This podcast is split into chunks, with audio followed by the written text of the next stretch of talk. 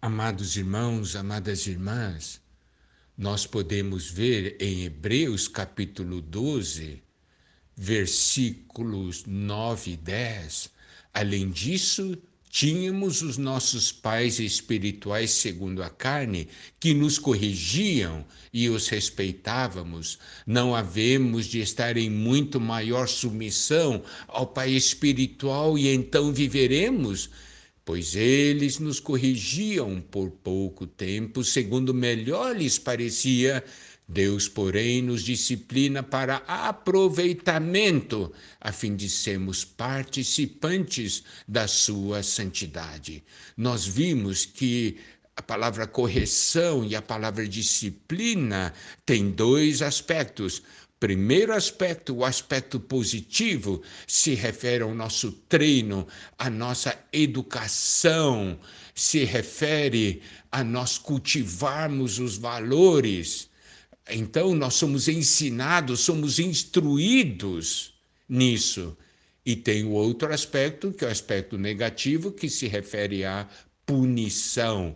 Nós precisamos muito mais olhar o aspecto positivo, por quê?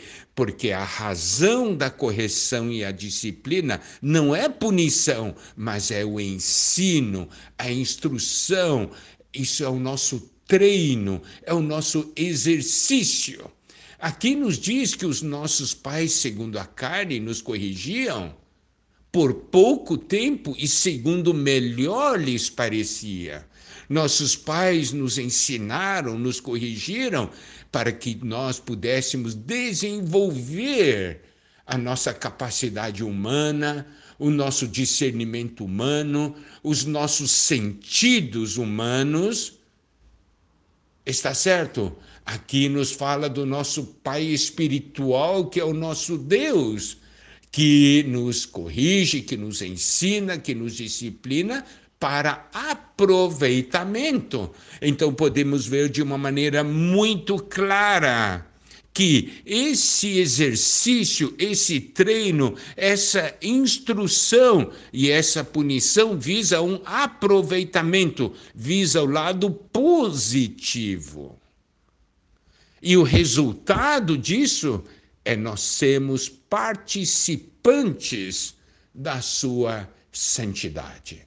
Então, nós podemos ver como o exercício espiritual é importante. E quem vai nos treinar, levar adiante nesse exercício espiritual é o nosso treinador, que é o nosso Pai, o nosso Senhor. E é para aproveitamento e o resultado é que nós seremos participantes da sua santidade.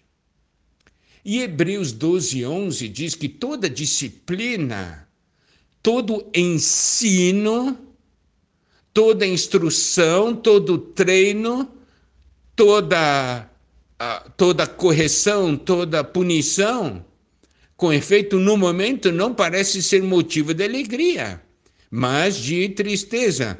Ao depois, entretanto, produz fruto pacífico aos que têm sido por ela exercitados.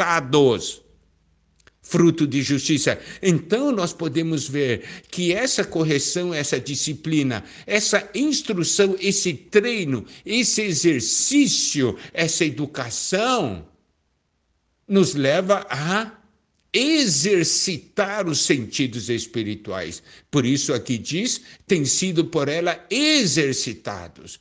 Por meio da disciplina, nós exercitamos os sentidos espirituais e produz o fruto pacífico, produz fruto de justiça. Aqui está o resultado desse treino, desse exercício dos nossos sentidos espirituais é um fruto pacífico e fruto de justiça. Criança não gosta de ir para a escola, porque na escola vai aprender muita coisa, mas na escola também tem disciplina. Isso quer dizer, a criança não pode fazer o que quer, tem que seguir as regras. E segue as regras para aprender melhor para poder aprender mais, para que possa ter proveito.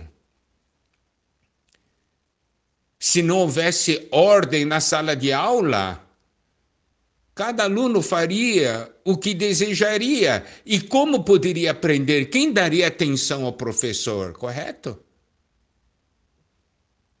Então, o nosso Pai é aquele que vem nos treinar, vem nos instruir nos, e nos fazer usar os nossos sentidos espirituais. Ter nossos sentidos espirituais desenvolvidos representa ser o homem maduro alguém que participa da sua santidade. Nós precisamos perceber esse fato. Deus, quando treina você, amado irmão, amada irmã, ele tem um propósito. E nós precisamos ver esse propósito. O nosso exercício tem uma meta. Nós não fazemos exercício por fazer.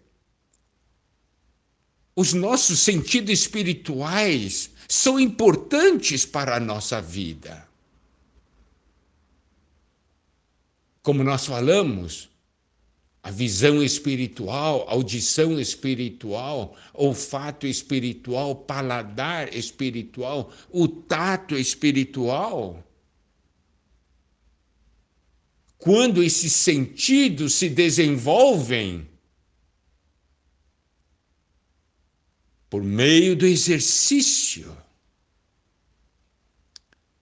por meio do exercício do espírito e seus sentidos, a natureza divina vai sendo mais e mais dispensada a nós e nós nos tornamos cada vez mais participantes da sua santidade. Louvado seja o Senhor.